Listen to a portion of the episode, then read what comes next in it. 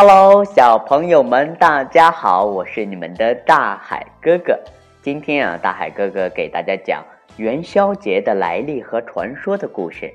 在这里啊，大海哥哥要感谢菏泽市老约翰儿童绘本图书馆，他们呀，嗯，提供亲子阅读、父母沙龙、绘本故事、亲子游戏，每天亲子阅读二十分钟，成为更多家庭享有的美好时光。好了，孩子们，现在呀，我们马上要开始讲故事了。元宵节是中国的传统节日，早在呀两千多年前的西汉就有了。关于元宵节的来历，民间还有几种有趣的传说。传说在很久以前，凶禽猛兽啊有很多很多，四处伤害人和牲畜。人们就组织起来去打他们。有一只神鸟啊，因为迷路而降落在人间，却意外的被不知情的猎人给咻射死了。天帝知道后十分的震怒，立即传旨，下令让天兵于正月十五的时候在我们人间放火，把人间的人畜财产通通烧死。天帝呀，有一个非常心地善良的女儿，不忍心看百姓无辜受难，就冒着生命危险，偷偷的驾着祥云来到人间，把这个消息啊告诉了乡亲们。众人听说了这个消息，犹如头上响了一个焦雷，吓得呀不知如何是好。过了好久，才有个老人想出了个法子，他说。啊，乡亲们，在正月十四啊、十五、十六这三天啊，每户人家都在家里张灯结彩、点响爆竹、燃放烟火。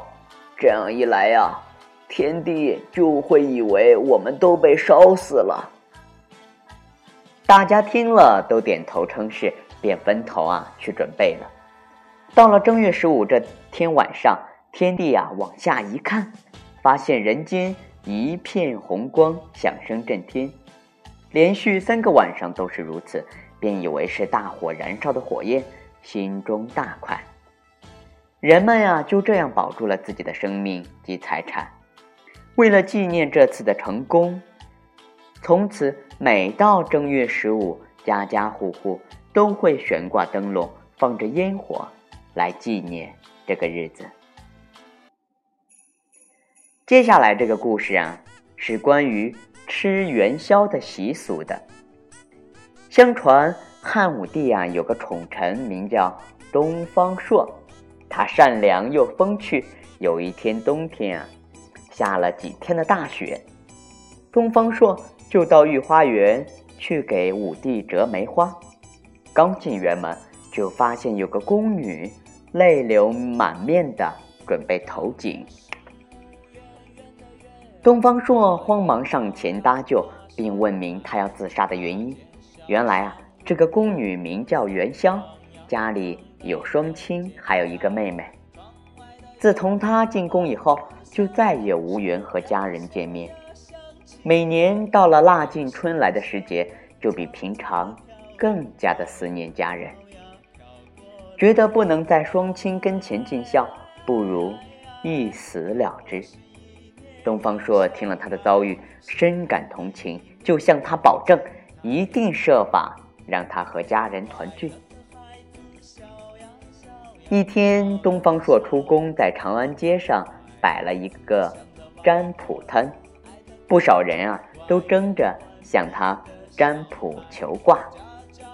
不料，每个人所占所求都是正月十六火焚身的签语。一时之间啊，长安里起了很大的恐慌，人们纷纷解救、解灾的办法。东方朔就说：“哦，正月十三日傍晚，火神君会派一位赤衣神女下凡查访，她呀就是奉旨烧长安的使者。我把抄录的平安语给你们，你们可让当今的天子想想办法。”说完便扔下了一张红贴，扬长而去。老百姓拿着红贴，赶紧送到皇宫去禀报皇上。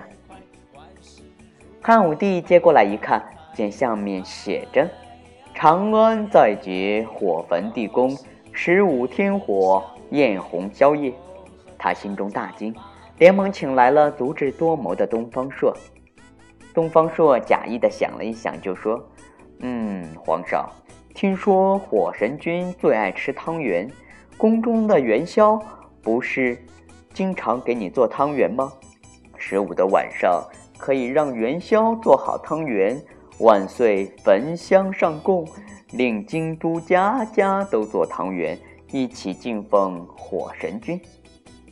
再传谕旨，臣民一起在十五晚上挂灯，满城点鞭炮放烟火，好像满城大火。这样啊。就可以瞒过玉帝了。此外，通知城外百姓，十五晚上进城关灯，砸在人群中消灾解难。武帝听了后十分的高兴，就传旨照东方朔的办法去做。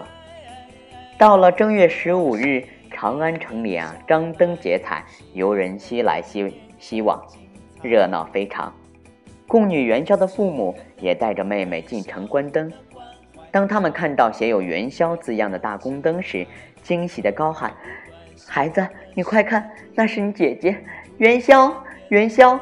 妈妈和爸爸好想你！元宵，元宵！”听到喊声，终于和家里的亲人团聚了。如此呀，热闹了一夜，长安城果然平安无事。汉武帝大喜。